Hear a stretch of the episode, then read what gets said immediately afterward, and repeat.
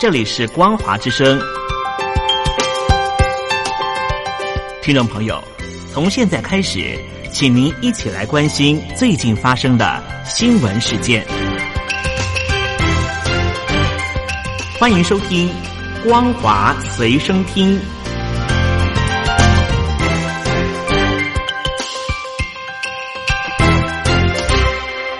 各位海峡两岸的听众朋友，您好，欢迎您收听今天的光华随身听，我是佑佳。在今天的新闻，首先我们来关切的是由香港年长者所发起的银发族静默游行，十七号下午在港岛中环登场，以相对安静的方式游行到香港政府总部。在这场游行当中，有超过九千人参加，许多人都已经是七老八十，仍然要站出来告诉香港特首林郑月娥，全民都反对他。而香港媒体也报道，游行发起人之一的牧师朱耀明，他表示，十七号是香港社运史上第一场老人家的游行，借此表达香港老人虽然不在前线，仍然是支持明白年轻人的。的理念，而这场银发族的游行当中，年长者手持白底黑字的“支持青年守护香港”的横幅，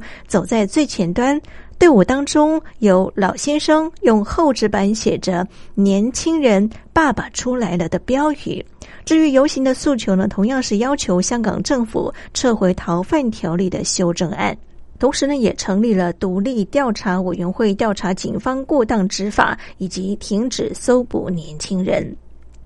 香港反修例游行引发了警民冲突渐渐增多。香港教协昨天呢，也向林郑月娥发出了公开的信件，指出现实社会气氛已经到达了十分危险的地步，希望他能够实质的回应社会诉求。而根据香港媒体报道，北京对香港近期所出现的大规模示威游行相当的吃惊，北京正在制定香港战略，但是排除动用军队。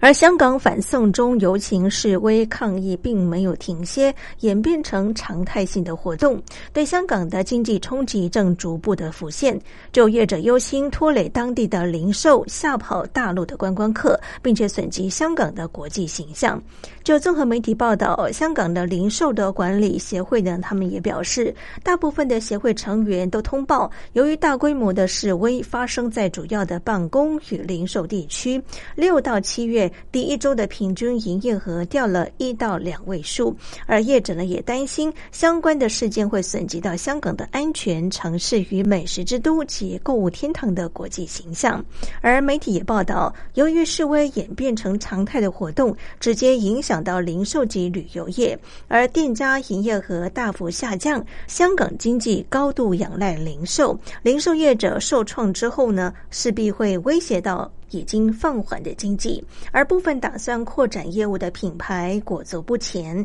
在连锁的反应之下呢，核心地段租金大受影响。预期下半年的租金跌幅恐怕来到两到五成。继续，我们来看到的是中共中纪委公布消息指出，吉林省检察院的检察长杨克勤涉嫌严重的违纪违法，目前正接受审查及调查的过程。而杨克勤职位是属于副部级，是中共十八大以来首名被查的在籍省级检察院的检察长。而综合媒体报道，六十一岁的杨克勤是安徽人，一九八零年代在安徽政法系统工作，是前中国最高人民法院院长王胜俊的嫡系。就有消息指出，他的落马与香港的怡君酒店老板刘希勇严刑逼供死亡案有关。而中共每一年呢常态性的举行北戴河会议，什么时候举行，再度引起各方的关注。而根据相关报道，中共国家主席习近平十五号起呢要前往内蒙古调研，加上呢日前河北省党政高层官员亲临检查，还有李克强、汪洋。赵月季、韩正、王岐山、刘鹤等北京的高层离京考察，为北戴河会议预做准备，态势相当的明显。而距离会议开场呢，应该呢已经不远。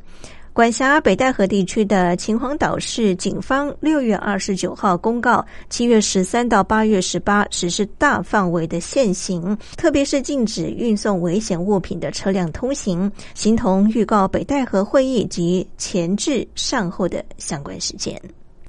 继续在财经消息上面，我们来关切的是，韩国央行十八号宣布降息，开了东北亚经济体的第一枪。随后呢，印尼政府呢也在同一天宣布降息。总计亚洲国家从五月到目前为止，共有韩国、印尼、印度、马来西亚、菲律宾、澳洲等六个国家加入降息的行列。显然，降息风波呢在亚洲已经是刮起了一阵猛风。现在的问题是，伴随着降息的效应。亚洲各国陷入了货币战的风险越来越大。对于降息或者是降准，始终不愿松口的中国，到底还能够坚持多久？而受到美国再次威胁，可能会对其他三千两百五十亿美元的中国商品加征关税，以及韩国央行意外的抢先宣布降息，投资人担心全球的贸易环境恶化。十八号亚太市场普跌，其中呢又以日本及大陆的股市跌幅最严重。那么实际上面，我们看到了美国联总会呢，渴望在本月底呢宣布降息。一般认为，美国降息将有助于新兴股汇市的表现。不过呢，贸易紧张的局势潜在的升级仍然是构成相关的风险，市场持续的关注当中。全中华民国就我一人是真台独，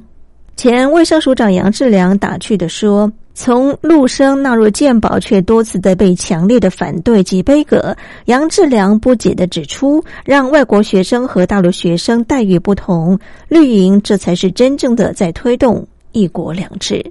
二零一二年著书《台湾大崩坏》，针对台湾不婚不生不养不活，以及多数的年轻人觉得没有前景的台湾新四不一没有现象。期许能够防微杜渐的前卫生署长杨志良，如今在回顾这些现象，语重心长的指出，情形没有更好，只有更严重。忧心的在以《中华民国如何不亡》的这本书，反问台湾的下一步是要破败，还是要破茧而出？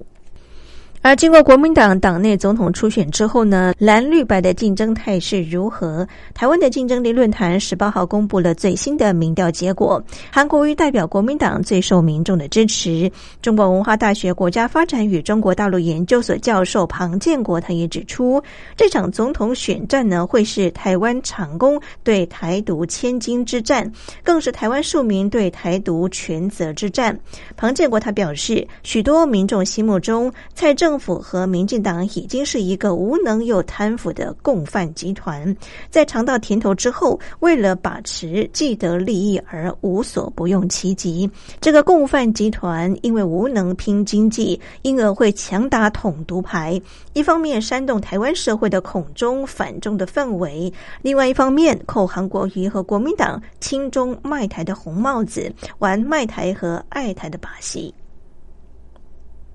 在国际消息上面，我们来关切的是中越近日在南海发生了对峙的事件。华盛顿智库在十七号发布了最新的报告，指出越南和中国船只在争议的南海海域围绕一块汽油田，已经发生了持续数周的对峙。而越南总理阮春福呢，还召见了越南的军方及海警高官来商讨对应之策。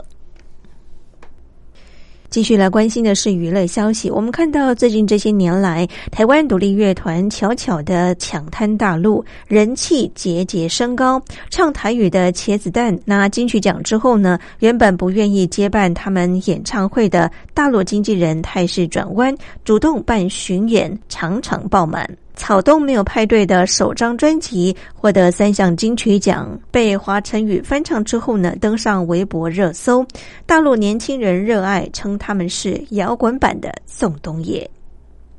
以上就是为听众朋友掌握的两岸相关新闻，感谢您的收听，祝福您，我们下次见。